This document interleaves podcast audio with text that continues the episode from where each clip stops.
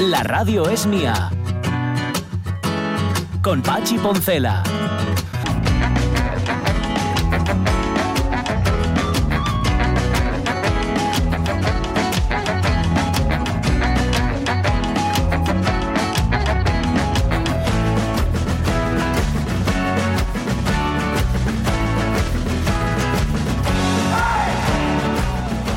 Las 11.52 minutos de la mañana, en efecto, hay un antes y un después y esta fecha, eh, recuérdenla, 8 de octubre del año 2021 marca una barrera, una barrera entre lo que fuimos y lo que vamos a ser. ¿Habremos aprendido algo?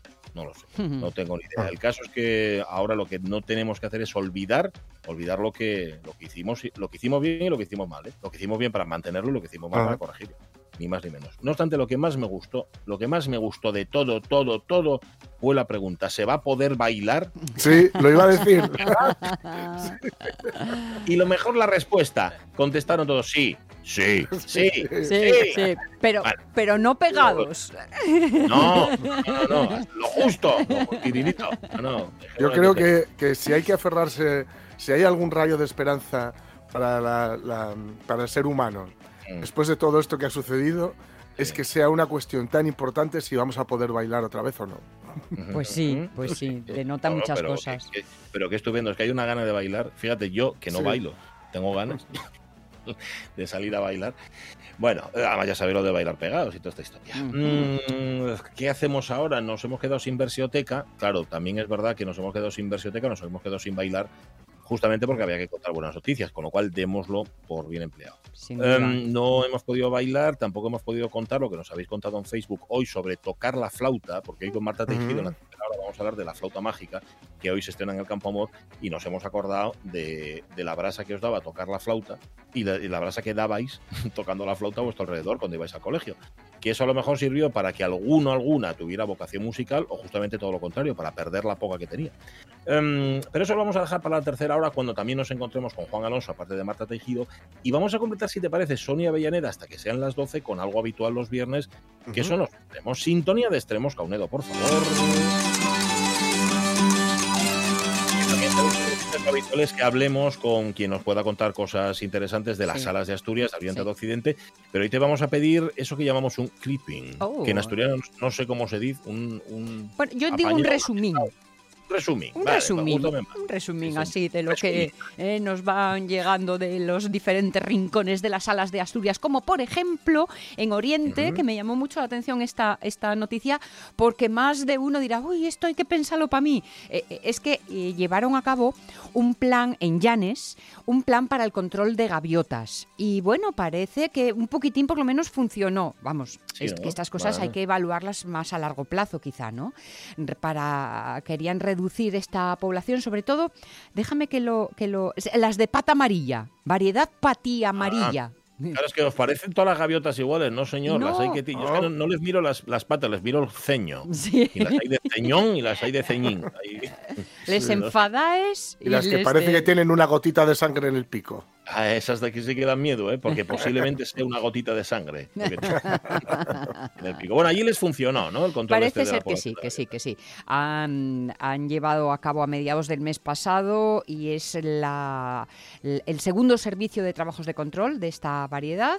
Se- Es que habían llegado muchas peticiones. Eh, Leo aquí 52 de los vecinos, porque claro, estaban un poco mm, a- así, agobiados por las, por las aves, ¿no? Se retiraron 25 nidos desde el inicio de la campaña, que fue allá en el mes de julio. Se capturaron 18 ejemplares y eso sí, siempre con los veterinarios diciendo qué, cómo y cuándo, ¿eh? sin, sin alterarnos demasiado.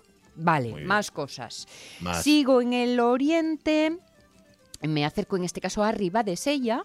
El Principado comenzó trabajos para solucionar los problemas de infiltraciones de agua marina en la red de saneamiento.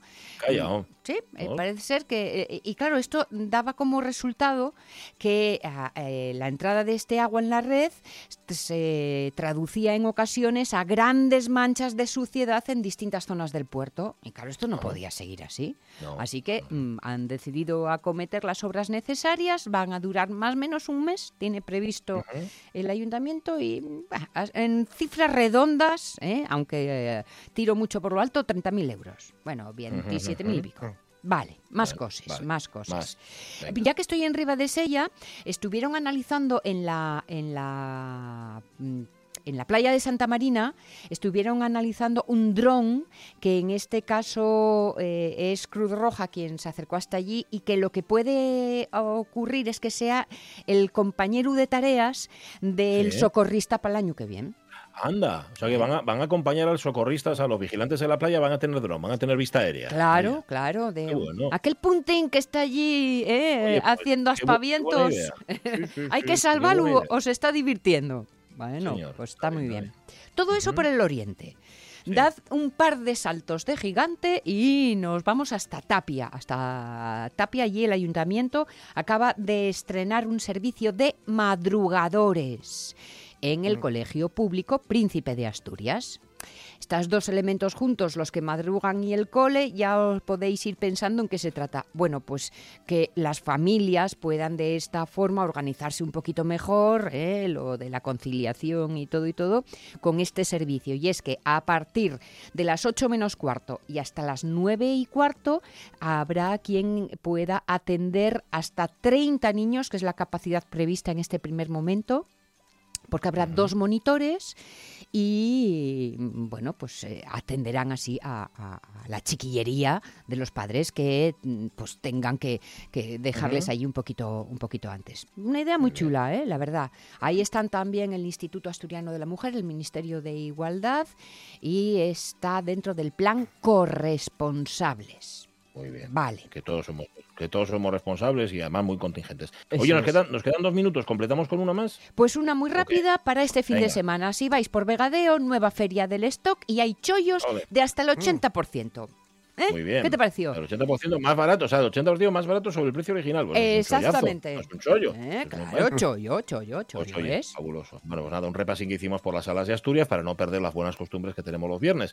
Ya que perdimos alguna, por ejemplo la versioteca, Mm. que retomaremos el viernes que viene, esta no. Y tampoco perderemos la buena costumbre de contar las cosas del Facebook, ni tampoco irnos al mundo antiguo, aunque ya sabéis que lo que está haciendo Juan Alonso durante estas semanas es conectar, bueno, lo hace siempre, conectar lo moderno y lo antiguo, porque hay muchas cosas, expresiones, por ejemplo, dichos, frases, que perviven en nuestro lenguaje cotidiano y que no sabemos que pertenecen al mundo antiguo. Lo del nudo gordiano, por ejemplo, Sí. Por ejemplo. Se utiliza.